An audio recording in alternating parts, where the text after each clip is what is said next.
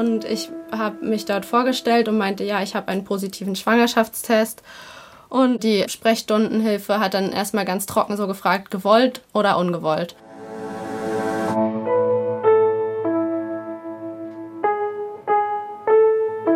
Eltern ohne Filter. Ein Podcast von Bayern 2.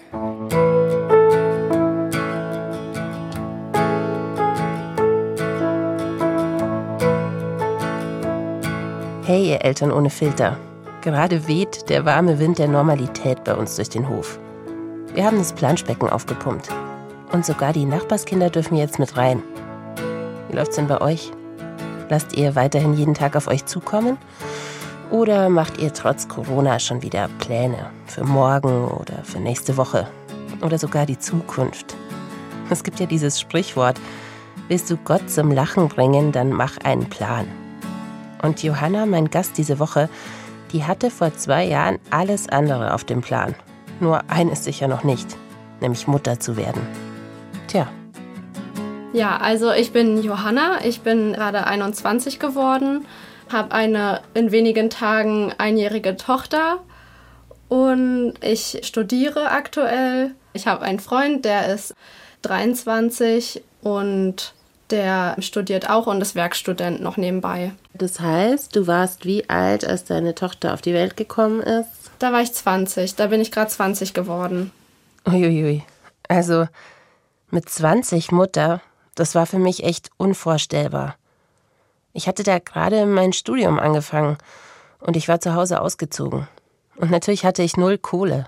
Und kannst du mich mal mit zurücknehmen, wie deine Situation war, als du einen positiven Schwangerschaftstest auf einmal in der Hand hattest? ja, also das war im Herbst 2018 und irgendwie hat sich seit Wochen irgendwie mein Körper komisch angefühlt. Ich hatte immer so Kopfschmerzen und so diese typischen Symptome. Und dann dachte ich, okay, mache ich halt einfach mal so einen Test. Und der war positiv. Und ja, erstmal mussten wir uns irgendwie ablenken. Also wir waren total schockiert und haben dann erstmal irgendwie eine Serie geguckt, aber immer wenn der Gedanke daran wieder aufgeploppt ist, dann wurde einem schlecht. Und ja, man wusste gar nicht, wie man damit umgehen soll, weil oft tendiert man ja in irgendeine Richtung, wie man jetzt mit so einer Situation umgeht, wenn man vor irgendeiner Komplikation im Leben steht. Und diesmal wussten wir irgendwie nicht vor und zurück. Am liebsten hätten wir die Zeit zurückgedreht. Klar, Gut, Johanna hat einen festen Freund. An diesem Donnerstag im Herbst 2018 sind sie sogar schon seit fast zwei Jahren ein Paar. Aber sie wohnen zusammen in seinem Kinderzimmer, bei seinen Eltern, weil Johanna einfach kein bezahlbares WG-Zimmer in Berlin findet. Sie selbst kommt aus einem kleinen Dorf in Brandenburg und dort ist auch die Praxis ihrer damaligen Gynäkologin. Und deswegen sind wir dann gleich am Montag nach dem Wochenende dorthin gefahren. Wir haben allen erzählt, dass wir zur Uni fahren und sind dann halt morgens direkt mit der Bahn dorthin aufgebrochen. Und ja, dann standen wir nach langer Fahrt in der Praxis und ich habe mich dort vorgestellt und meinte, ja, ich habe einen positiven Schwangerschaftstest und für uns war das ja total was Besonderes. Und uns war aber nicht so richtig klar, dass das ja eigentlich deren Alltag ist, dass sie da mit Schwangeren zu tun haben. Also irgendwie ist man da recht naiv und hat das nicht auf dem Schirm. Und die Sprechstundenhilfe hat dann erstmal ganz trocken so gefragt, gewollt oder ungewollt.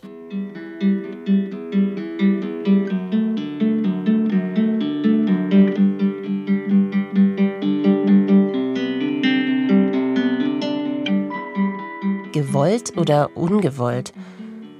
Also eigentlich müsste die Frage doch lauten, geplant oder ungeplant, oder?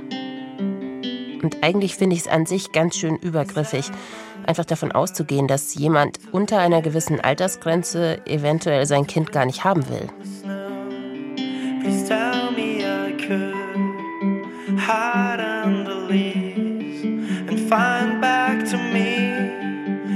Und das war, als ob ich irgendwie, also ich habe mich so vor den Kopf gestoßen gefühlt, also auch irgendwie so verletzt, weil das so ein sensibles Thema ist und man hat sich selber überhaupt noch gar nicht mit dieser Frage befasst. Also wir hatten das zu dem Zeitpunkt noch nicht. Und dann wurden wir auf einmal diese alles entscheidende Frage gefragt. Und ich war völlig perplex und habe erst mal gar nichts gesagt. Und die Frau hat dann wahrscheinlich auch gesehen, dass wir nicht so richtig schlüssig uns waren und meinte dann, na gut, also wenn Sie jetzt noch nichts wissen, dann müssen wir Sie erstmal zu Pro Familia weiterleiten und Sie müssen da so ein Schwangerschaftskonfliktgespräch machen. So ein Schwangerschaftskonfliktgespräch ist in Deutschland übrigens die Bedingung dafür, dass eine Abtreibung straffrei durchgeführt werden kann. Das heißt, sie ist dann zwar nicht erlaubt, sie wird aber nicht bestraft, wenn sie vor der zwölften Woche gemacht wird. Johanna hatte sich zu dem Zeitpunkt allerdings noch nie mit sowas beschäftigt, ihr Freund genauso wenig. Und eigentlich ist ihr in dem Moment einfach nur alles zu viel, erinnert sie sich. Und das war halt so ein typischer Herbsttag, total verregnet und grau und so war auch unsere Stimmung. Und wir haben uns erstmal auf so eine Parkbank gesetzt und dann habe ich, glaube ich, auch erstmal geweint. Ich wusste gar nicht, wie es weitergeht, weil man das ganze Wochenende nur gehofft hat, da ist dann eine Person, die uns irgendwie helfen kann, die uns sagen kann, wie es jetzt weitergeht, was wir jetzt machen können. Ja, und da meinte mein Freund so, ja, hilft ja jetzt nichts. Ich rufe jetzt da mal bei Pro Familia an und wir machen diese Beratung. Das Glück, Sie bekommen sofort einen Termin und Sie können sich auch direkt auf den Weg machen. Die Frau war dann total lieb und einfühlsam, empathisch und hat uns genau das gegeben, was wir gerade brauchten. Einfach diesen Zuspruch. Wir hatten einfach dieses Gefühl, aufgefangen zu werden. Wir konnten uns so anlehnen, unsere Gefühle einfach mal preisgeben und nicht so direkt darüber nachdenken, was passiert jetzt als nächstes, sondern erstmal ankommen in der Situation. Also nach einem Wochenende, an dem sich das Thema Elternwerden wie eine schwarze Wolke über sie gelegt hatte, da lüftet die sich jetzt. Zumindest ein bisschen. Und als ihr bei Pro Familia wart, war das Thema Schwangerschaftsabbruch da schon mit auf dem Tisch? Also über was habt ihr mit der Frau geredet? Ja, wir haben erstmal über unsere aktuellen Gefühle gesprochen und dann ging es natürlich auch darum, also ob wir das abtreiben wollen oder nicht. Und mein Freund meinte halt direkt, er könnte das nicht und wir schaffen das zusammen und so. Nein, davor meinte die Frau von Pro Familia noch, alles, was ein Kind braucht, ist Liebe und mehr braucht es ja eigentlich erstmal gar nicht. Ich habe die ganze Zeit so Fragen gestellt wie, ja, was ist dann mit der finanziellen Situation und wir wohnen ja überhaupt nicht zusammen selbstständig und wie machen wir das dann alles? Ich war so die ganze Zeit mit den organisatorischen Fragen beschäftigt und sie hat uns dann erstmal auf den Boden der Tatsachen runtergeholt und meinte, ja, alles, was ein Kind braucht, ist Liebe. Und ob ihr jetzt euch da einen teuren Schwimmbadaufenthalt kauft oder nur in den Wald geht, das ist total egal. Hauptsache, ihr seid liebevoll für euer Kind dann am Ende da.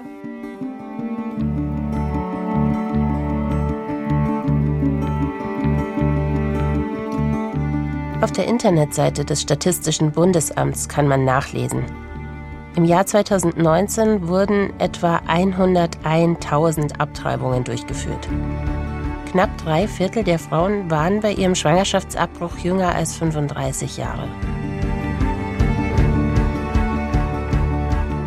Ich bin mir sehr sicher, dass jede Frau, die sich für einen Abbruch entscheidet, ihre eigenen guten Gründe hat.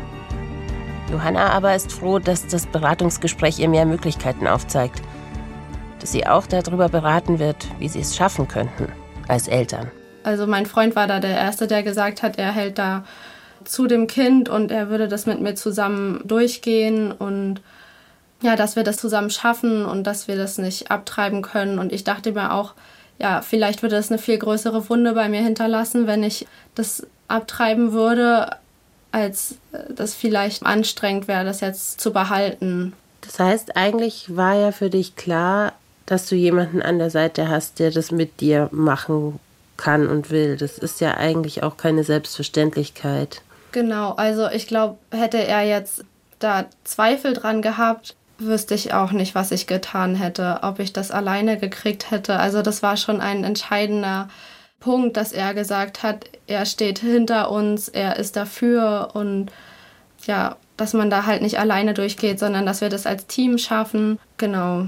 Also wir waren eigentlich immer zu zweit in der ganzen Sache. Das war nie ich alleine und das Kind, sondern immer schon wir beide. Als ihr dann an diesem Herbsttag da wieder rausgestolpert seid, wie spät war es mittlerweile und Was habt ihr miteinander geredet? Weil die Entscheidung war ja noch nicht getroffen. Ihr wusstet nur, welche Optionen ihr habt, oder? Also es war noch vormittags, weil wir sind recht früh aufgebrochen und dann sind wir noch zu meiner Familie gefahren, zu meinen Großeltern, die da in der Nähe gewohnt haben und uns war also wir waren so befreit auf dieser Busfahrt.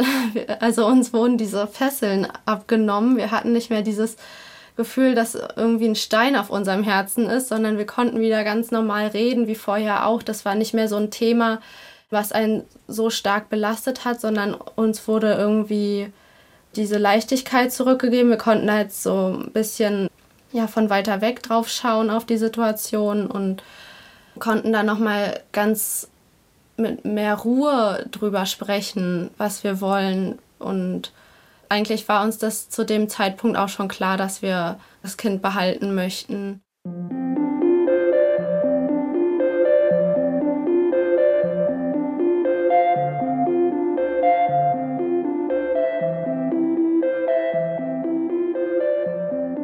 Was mich ja überrascht hat, Johanna entscheidet sich erst, gemeinsam mit ihrem Freund, und spricht dann mit ihren Eltern.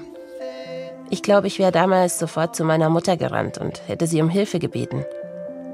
Aber die hätte wahrscheinlich auch etwas anders reagiert als Johannas Mutter.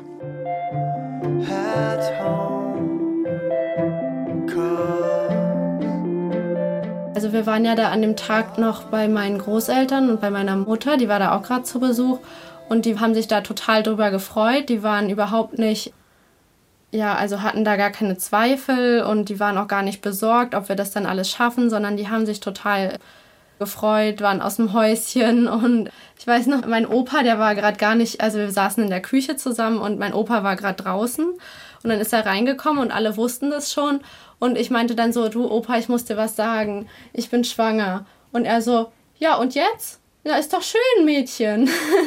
Weil es vielleicht auch eine andere Generation ist? Ja, ich glaube auch, weil bei denen, also ich war ja da schon aus dem Haus, sage ich mal, von meiner Mutter, ich war ja da schon ausgezogen und deswegen war es eh nicht mehr so nah dran. Sie wusste, sie unterstützt mich und so weiter, aber sie ist aus der Verantwortung raus. Das war dann auch bei den Eltern meines Freundes dann schon auch ein entscheidender Faktor, weswegen die auch anders reagiert haben, weil sie halt also wir waren ja sozusagen eine Familie, die da in dem Haus zusammengelebt hat und nicht nur wir beide kriegen jetzt das Kind, sondern wir alle kriegen dieses Kind und wir alle haben diese Verantwortung. Und sie haben bald ein Baby im Haus. Genau, und deswegen haben die da auch ganz anders reagiert und waren nicht direkt so aus dem Häuschen, sondern erstmal so, ja, waren schon ziemlich geschockt, perplex und auch vorwurfsvoll, aber das ist einfach diesen Gefühlen geschuldet, die einen da total überrollen. Und wir haben auch später dann nochmal in Ruhe darüber gesprochen. Und ja, also ich kann beide Gefühle oder beide Reaktionen total verstehen von beiden Familienseiten. Dabei planen Johanna und ihr Freund dieses Gespräch noch ganz genau. Die Eltern ihres Freundes sind zu diesem Zeitpunkt für einige Tage verreist. Die Zeit nutzen die beiden, um sich zu informieren. Sie rechnen hin und her. Wie können wir uns eine Wohnung leisten? Und worauf haben wir eigentlich Anspruch? Und sie telefonieren mit Beratungen und dem Studierendenwerk. Also wir wollten die ganzen Zweifel und ja, diese ungewissen Gefühle einfach auffangen und sagen, ja, wir haben uns schon so viel erkundigt und wir haben das alles so geplant und wir haben hier ein Finanzkonzept aufgestellt und das kriegen wir alles hin. Wir haben das so kalkuliert und so und wir wollten einfach total vorbereitet auftreten und alle Zweifel nehmen und bei den Eltern kam das aber so rüber, als ob wir das auf die leichte Schulter nehmen und als ob uns das nicht so richtig klar ist, was das eigentlich bedeutet. Und das war einfach ein großes Missverständnis und deswegen waren die, glaube ich, auch nochmal empörter, wie wir jetzt das alles so locker nehmen können und ach, das klappt schon alles und wir haben hier ein bisschen Geld angespart und da kriegen wir noch Kindergeld und auch und so ein Baby, das kostet ja nicht viel und so, so kam das bei denen rüber. Aber mit ein bisschen Abstand glätten sich die Wogen. Und endlich bekommt Johanna auch einen Termin bei der Frauenärztin, bei einer neuen Frauenärztin. Als ihr dann so angefangen habt, das vielleicht auch mal anderen Leuten zu erzählen oder eben in diese neue Praxis gekommen seid, wie sind euch denn die Leute entgegengetreten? Sind die davon ausgegangen, dass ihr dieses Kind haben wollt oder wie war die Reaktion auf die Nachricht? Ja, also die Frauenärztin, die war total freundlich und lieb und meinte so im Smalltalk, und was macht ihr denn oder was macht ihr beruflich? Und ich meinte dann, ja, wir studieren beide.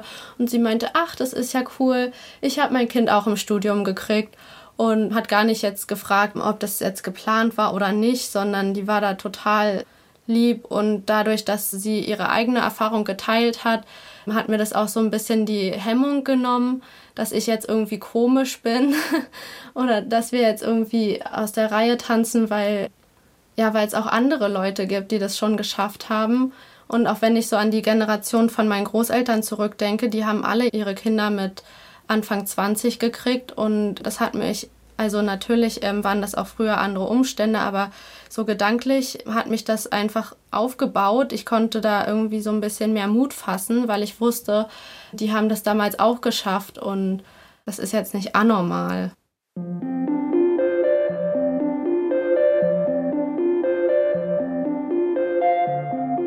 In diesem Jahr 2018, in dem Johanna schwanger wird, da ist eine Frau im deutschen Durchschnitt beim ersten Kind 30 Jahre alt. Diese Zahl, die steigt übrigens seit Jahren. Und sie hängt auch von vielen Faktoren ab. Vom Bildungsniveau, aber auch zum Beispiel davon, ob man in einer Großstadt lebt oder auf dem Land. Als ich mit 29 in München mein erstes Kind bekommen habe, da kam ich mir sogar in diesem Alter noch im Vergleich mit anderen Müttern wahnsinnig jung vor. Habt ihr auch einen Geburtsvorbereitungskurs gemacht oder Schwangerschafts-Yoga und all diese Sachen, wo man dann auf andere werdende Mütter trifft? Ja, wir hatten auch einen Geburtsvorbereitungskurs, aber also ich weiß nicht, vielleicht haben die sich so gedacht, ach, die sehen ja ziemlich jung aus, aber so angesprochen hat uns eigentlich keiner drauf. Und ich bin da jetzt auch nicht so ins Gespräch gegangen darüber mit anderen werdenden Müttern. Ich handhabe das bis heute auch so, dass wenn jemand sagt, oh, du siehst ja jung aus, wie alt bist du denn, dann sage ich auch immer, ja, rate doch mal. also ich mache das auch nicht selber so zum Thema, ja, ich studiere und ich bin ja noch ganz jung oder so, sondern ich mische mich da einfach unter die anderen Mütter, weil eigentlich, was uns alle gleich macht, ist ja, dass wir alle vor kurzem ein Kind gekriegt haben und wir sind genau in der gleichen Situation gerade und da spielt das Alter eigentlich erstmal nicht so eine große Rolle. Wie war es denn mit Freunden, also mit euren gleichaltrigen Freunden? Wie haben die so reagiert, die Paar, denen ihr es erzählt habt? Ich habe das einer meiner besten Freundinnen erzählt. Die hat sich total gefreut. Das hat auch bis heute überhaupt nichts zwischen uns verändert. Also ich habe ihr dann auch erzählt, dass es nicht geplant war und so weiter und wie ich mich gefühlt habe.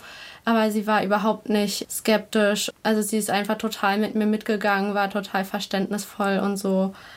Ja, Kamst du auch mal in der Schwangerschaft in eine Situation, die für dich richtig schwierig war? Oder war das nach dem schwierigen Start dann alles gut und in Ordnung?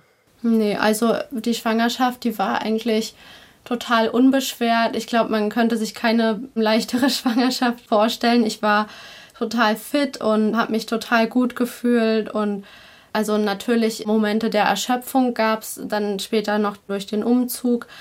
Das war auch ziemlich körperlich einfach anstrengend, aber so einen richtigen Tiefpunkt wie am Anfang gab es nie mehr.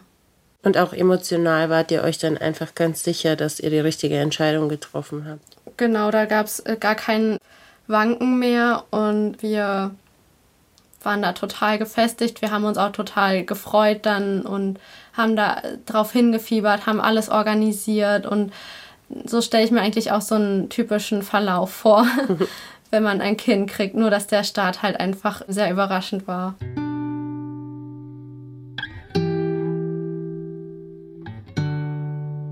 Ja, man könnte jetzt denken, ist doch alles super. Richtige Entscheidung getroffen und jetzt Friede, Freude, Eierkuchen. Die letzten Monate bis zur Geburt fühlen sich für Johanna und ihren Freund an wie ein Countdown. Jobsuche, Wohnungssuche, Verlobung, Umzug in eine eigene Wohnung in der Nähe der Familie. Eigentlich läuft alles. Aber wenn mir dieser Podcast eines beigebracht hat, dann ist es das. Eltern werden und Eltern sein, das ist nie ganz einfach. These ropes, they tie my tongue. And everyone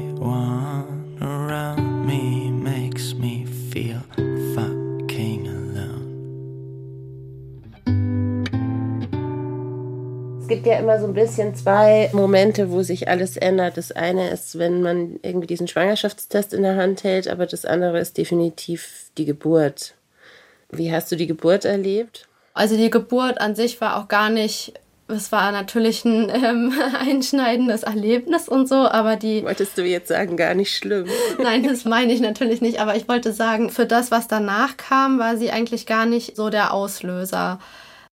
Nur ab dem Zeitpunkt, als meine Tochter da war, hat mich auf einmal alles überrollt, weil wir die ganze Zeit irgendwie einen Plan hatten. Und dann ab dieser abgeschlossenen Geburt hörte unser Plan auf und diese großen Augen guckten mich an. Ja, irgendwie unter Geburt wollte man ja nur, dass die Schmerzen aufhören und dann waren sie auf einmal weg. Meine Tochter ist geboren, aber da war ja dann auf einmal auch ein Baby da. Ich nenne das den Schock der Verantwortung. Ja, genau. Diese Verantwortung, die so groß war, hat mich auch wirklich runtergezogen ja, ich bin ins Krankenhaus gefahren mit wen, mit dem Gedanken, dass der schönste Tag in meinem Leben wird, weil alle anderen Mütter erzählen immer, dass das so ein schöner Moment ist, wenn man sein Kind das erste Mal im Arm hat. Das ist der schönste Moment im Leben. Und ich hatte sie im Arm und da kam aber irgendwie nichts. Das war irgendwie ein ganz normaler Moment mit einem fremden Baby auf dem Arm. Mhm. Und später ja, wurde mir dann so nach und nach klar, du bist jetzt verantwortlich für dieses Wesen, dass das hier überlebt. Du hast noch nie so wirklich Kontakt mit Babys in deinem Leben gehabt und auf einmal sollst du wissen, wie man das wickelt, was es für Bedürfnisse hat. Wie ging es deinem Freund? Der war eigentlich von Minute eins an Papa. Der erzählt auch äh, jetzt noch, wie sie das erste Mal in seinen Armen eingeschlafen ist im Krankenhaus nach der Geburt und ich dachte irgendwie, dass man direkt Muttergefühle hat, aber ich hatte irgendwie keine Muttergefühle. Ist auch schwer, dem Ganzen hinterherzukommen, oder? In der Geschwindigkeit. Genau. In der sich das Leben ändert. Ja. Also es hat sich so angefühlt, als ob dieses kleine Kind so sehr mir vertraut und sein ganzes Leben in meine Hände legt und ich selber kann aber ihm dieses große Gefühl gar nicht zurückgeben.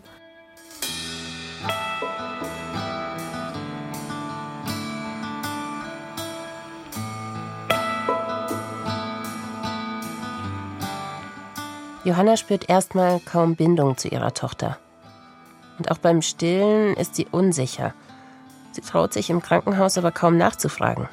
Sie will ja auf keinen Fall den Eindruck vermitteln, dass sie irgendwas nicht hinkriegt. Ihr seid dann in eure neue Wohnung heim äh, aus dem Krankenhaus. Genau. Wie lange habt ihr da schon gewohnt? Hm, zwei, zweieinhalb Monate. Das heißt, es war eigentlich auch alles noch ein bisschen neu und fremd. Und du hattest nicht so dieses Nest, in das du dich einfach schön zurückziehen konntest im Wochenbett oder? Naja, ich hatte irgendwie gar nicht so ein richtiges Wochenbett, weil ich mich gefühlt habe, als ob ich irgendwie gegen die Wand gelaufen wäre und als ob ich in so einem Sumpf wäre, wo ich nicht rauskomme. Irgendwie habe ich mich so beschwert gefühlt und diese schlechten Gefühle klebten so an mir und und ich dachte, wenn ich jetzt irgendwas Produktives mache, dann komme ich da wieder raus und ich hatte ja irgendwie keinen Nerv dafür, mich noch zu Hause ins Bett zu legen und mit meiner Tochter irgendwie ja die Zeit zu genießen und einfach so in den Tag reinzuleben, sondern ich habe dann einfach schon wieder den Haushalt gemacht und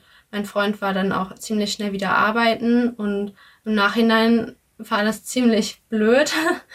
Ich hätte da einfach mehr auf mich hören sollen, was ich da einfach in dem Moment brauche, aber ich dachte, ja, mir geht's ja gut ich habe irgendwie Kraft dazu und habe auch irgendwie nicht so ein starkes Band zwischen mir und meiner Tochter gespürt und deswegen hatte ich da nicht so dieses Bedürfnis, wie andere Frauen das beschreiben, das Kind 24/7 nur anzugucken und so vor mich hinzudösen mit ihr.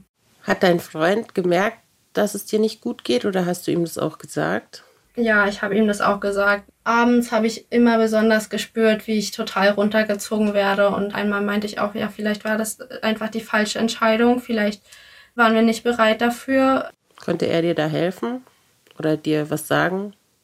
Ich weiß gar nicht mehr, was er gesagt hat, aber er hat mir immer das Gefühl gegeben, dass wir das schaffen, weil er ja eben schon so ein starkes Band hatte. Er hat wenn sie geweint hat, hat er ihr so schön vorgesungen und er ist immer so auf Ideen gekommen, die einfach Eltern haben, die ich nicht hatte, weil ich einfach noch nicht in dieser Mutterrolle angekommen war. Glaubst du, dass der Druck, das zu schaffen oder man hat sich jetzt dafür entschieden, auch wenn andere vielleicht sagen würden, krass, dass der Druck auf dich einfach auch sehr hoch war, das jetzt zu schaffen? Ja, ich glaube, deswegen wollte ich auch schnell so mit dem Haushalt wieder alles in Ordnung kriegen, weil ich halt überhaupt nicht wollte, dass irgendjemand sagt, ach, die sind zu jung, die ähm, packen das nicht. Ja, aber mir war nicht bewusst, dass es einfach ganz normal ist, dass alle im Wochenbett einfach den Haushalt liegen lassen, dass alle erstmal in den Tag reinleben. Ich wollte mir nichts nachsagen lassen, mhm. dass wir das irgendwie nicht schaffen oder dass das falsch war.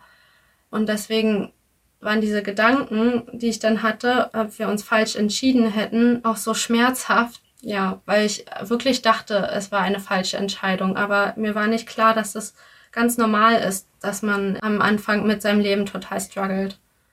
Was hat dir denn dann geholfen? Also wir hatten uns eine Trage schon in der Schwangerschaft gekauft und ab der dritten Woche hatte ich sie dann da auch drin. Und das hat mir einfach so geholfen, sie einfach ganz nah immer bei mir zu spüren, weil ich immer das Gefühl hatte, ich weiß nicht so richtig, woran ich bin. Und ich weiß nicht so richtig, was sie braucht. Und irgendwie ist sie so weit weg. Und das hat mir im wahrsten Sinne des Wortes einfach diese Nähe zu ihr gegeben. Ich konnte sie spüren, ich konnte ihre Bedürfnisse direkt wahrnehmen. Sie war ganz nah bei mir. Ich hatte nicht diese riesige Angst, dass ihr irgendwas passieren könnte, weil ich habe sie ja mhm. geliebt, aber ich hatte einfach nicht diese typischen Muttergefühle. Ich wusste, dass es so ein so ein kleiner Wurm ist und dass da irgendein Fünkchen in mir irgendwas zu ihr empfindet, aber es war einfach so weit weg, ich konnte das überhaupt nicht fassen. Und dadurch, dass ich sie einfach tagsüber dann immer in der Trage hatte, war ich ihr nah, konnte sie spüren und wir konnten da so eine Bindung zueinander aufbauen. Mhm. Und dadurch wurde das tatsächlich auch besser. Einfach dieses Kuscheln, was mir eigentlich gefehlt hat im Wochenbett.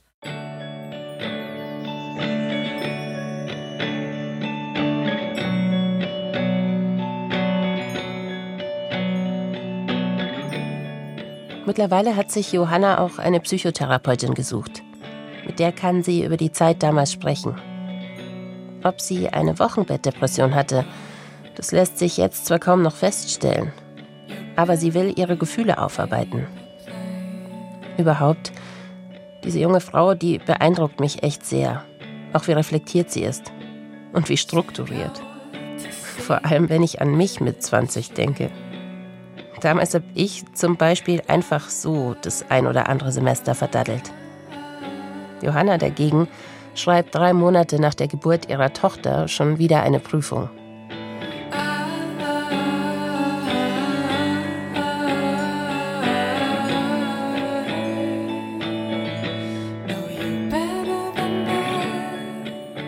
Bist du ein ehrgeiziger Mensch? Weil du hast ja dann quasi gar nicht ausgesetzt. Du hättest ja wahrscheinlich auch einfach ein Jahr aussetzen können. Ja, hätte ich auch machen können. Aber ich glaube, ich habe mir das auch zu einfach vorgestellt. Also ich hatte eigentlich zwei Module, wo ich eine Prüfung drin machen wollte. Und dann habe ich auch im Wochenbett gemerkt, das packe ich nicht, zwei Prüfungen zu machen. Und indem ich die eine dann gelassen habe, konnte ich mich dann nur auf diese eine Prüfung konzentrieren, die ich dann auch gut geschafft habe. Aber erstmal das einzusehen, ich werde nicht beide Prüfungen schaffen und es ist okay, wenn ich die eine sausen lasse und ein Jahr später mache. Ja, das war auch irgendwie ein schwieriger Schritt. Auch einzusehen, dass sich das Leben halt wirklich verändert hat. Also, dass man nicht einfach so weitermachen kann. Genau, und es erzählen einen ja auch viele Leute vorher, also das ist alles auch aufbauend gemeint. Das Kind läuft nebenher und das ist der beste Zeitpunkt im Studium, ein Kind zu bekommen. Aber wenn man dann selber merkt, nee, ich pack das irgendwie gerade nicht, womit die anderen mir Mut gemacht haben, mhm. da zweifelt man auch wieder an sich selbst, bin ich jetzt irgendwie zu schwach oder warum kriege ich das nicht hin? Wie betreut ihr denn jetzt eure Tochter? Wie habt ihr euch im Alltag organisiert? Also wir fühlen uns wie ganz normale Eltern. Also bei mir ist dann auch einfach dieses Muttergefühl gekommen. Wir haben alle eine richtig gute Verbindung zueinander und wir machen auch eigentlich so ganz typische Sachen, die so Eltern machen. Wir gehen zu irgendwelchen Kursen, treffen uns mit anderen Eltern und ja, wir haben vielleicht auch ein bisschen so ein klassisches Leben. Mein Freund geht halt arbeiten und ich passe auf unsere Tochter auf oder betreue sie halt größtenteils. Aber das ist in unserer Situation auch einfach das Beste gewesen. Und solange man auf seine Bedürfnisse hört, glaube ich, ist es auch nicht schlimm, wenn man einfach so ein klassisches Modell wählt. Naja, und so klassisch ist dieses Modell ja auch nicht. Denn Johanna hat ja nebenbei noch ihr Studium der Erziehungswissenschaft. Und zumindest da hat die Corona-Krise mal einen praktischen Nebeneffekt. Ein halbes Jahr habe ich nicht so viel gemacht, aber dann habe ich gemerkt, ich will mich wieder weiterbilden. Und da habe ich einfach auf mich selber gehört und geguckt, wie kann ich das organisatorisch in unseren Alltag mit einbauen. Und habe das jetzt auch wieder in Angriff genommen.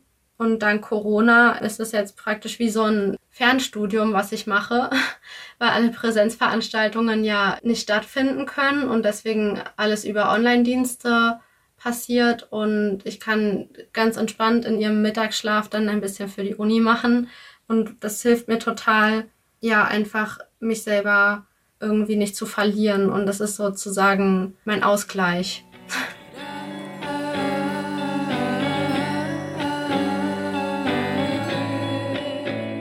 Gerade ist Johannas Tochter ein Jahr alt geworden. Den Geburtstag wollten sie zu dritt verbringen – nur Johanna, ihr Freund und die Kleine. Und sich an den Tag erinnern vor einem Jahr, der ihr Leben verändert hat und den sie gemeinsam gemeistert haben, sagt sie.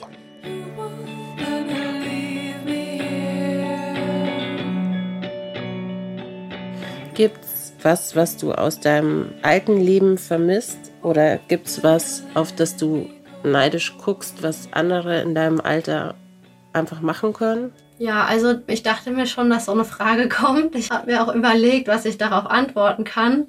Aber ich glaube, ich vermisse eigentlich nichts, weil andere machen Abenteuer, reisen vielleicht viel und gehen auf Partys oder so. Und wir haben aber unser eigenes Abenteuer, was genauso turbulent ist wie so ein typisches Studentenleben. Und ob man jetzt sein Dopamin durch Reisen und Partys kriegt oder dadurch zu sehen, wie sein Kind aufwächst. Am Ende ist man einfach glücklich und ich vermisse da eigentlich nichts, nein. Gibt es denn was, was du gerne Leuten sagen würdest, die sich nicht vorstellen können, dass man mit 20 Eltern werden kann und es auch gut hinkriegen? Ja, also ich würde sagen, am Ende macht es alle Eltern gleich dass sie das erste Mal Eltern geworden sind und egal in welchem Alter, man durchläuft, glaube ich, auch viele Momente gemeinsam oder die ähneln sich alle so ein bisschen. Auch wenn man 30 ist, ist man immer noch verzweifelt, wenn man nicht weiß, welches Bedürfnis jetzt der kleine schreiende Säugling hat. Und natürlich haben ältere Leute auch mehr Erfahrung in manchen Dingen, aber ich finde, auch wenn ich jetzt vielleicht als 20-Jährige ein paar Jahre Erfahrung weniger habe, hat mir dieses Erlebnis so viele ja, neue Erfahrungen gegeben. Ich habe so viel über mich selbst gelernt und habe auch meine eigene Kindheit nochmal reflektiert. Und also für mich hat sich so ein großes Feld ergeben, was Kinder und die Gesellschaft an sich betrifft, da wäre ich echt traurig gewesen, wenn ich das erst später erkannt hätte, wenn ich erst später ein Kind gekriegt habe. Also ich glaube, das ist alles gut geworden, so wie es ja passiert ist. I stop and wonder how this happened after all. It's been coming Johanna, ich danke dir. Ja, gerne. Danke, dass ich meine Geschichte erzählen durfte.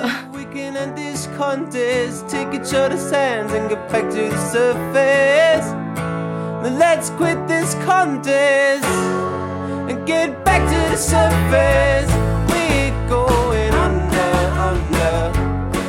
Eltern ohne Filter ist ein Podcast von Bayern 2. Produziert hat Anja Beusterin und die Redaktion hatte Jutta Prediger. Wir freuen uns, wenn ihr diesen Kanal abonniert und wenn ihr uns vielleicht auch mal eine nette Bewertung bei eurem Podcast-Anbieter schreibt. Und nächste Woche, da gibt's nach Flo letzte Woche schon wieder einen neuen Gastgeber hier zum Kennenlernen. Ruslan. Hey Ruslan. Sag mal, mit wem wirst du denn nächste Woche reden? Ich rede mit Renato und Justine. Das ist ein Ehepaar aus Leverkusen. Er kommt aber gebürtig aus Angola und sie ist waschechte Kölnerin. Und mit den beiden möchte ich darüber reden, wie es ist, als interkulturelles Paar, als interkulturelle Familie in Deutschland zu leben und mit welchen Herausforderungen sie im Alltag so zu kämpfen haben. Und gibt es einen Grund, warum du dich besonders für die beiden interessierst? Ja, weil ich glaube, dass wir ähnliche Erfahrungen gemacht haben oder auch machen. Ich komme ja aus Russland, meine Frau war schlechte Bayerin und auch da gibt es so kulturelle Clashs ab und zu. Und deswegen möchte ich von den Zweien auch erfahren, wie es bei ihnen ist. Und ich glaube, dass meine Integrationsgeschichte sich mit der von Renato vielleicht in bestimmten Teilen deckt und ich von ihm vielleicht sogar auch einiges noch lernen kann. Deswegen bin ich so gespannt darauf, was die beiden mir zu erzählen haben. Du bist ja selber auch Papa. Dein Sohn ist noch ganz klein. Gerade warst du in Elternzeit und mich würde interessieren, was war deine wichtigste Erkenntnis? Meine wichtigste Erkenntnis, kurz und knapp, zwei Monate Elternzeit sind viel zu kurz. Ich habe einen Teil der Elternzeit erstmal gebraucht, um runterzukommen, von dem Arbeitsstress runterzukommen und dann blieb nur noch wenig Elternzeit übrig, um mich voll auf meinen Sohn zu konzentrieren und in den Alltag reinzukommen, den meine Frau mit meinem Sohn schon hatte. Also an alle Väter da draußen, fangt gar nicht erst an mit den zwei Monaten, macht mehr, es lohnt sich so viel von mir. Danke, Ruslan. Ich freue mich auf nächste Woche mit dir.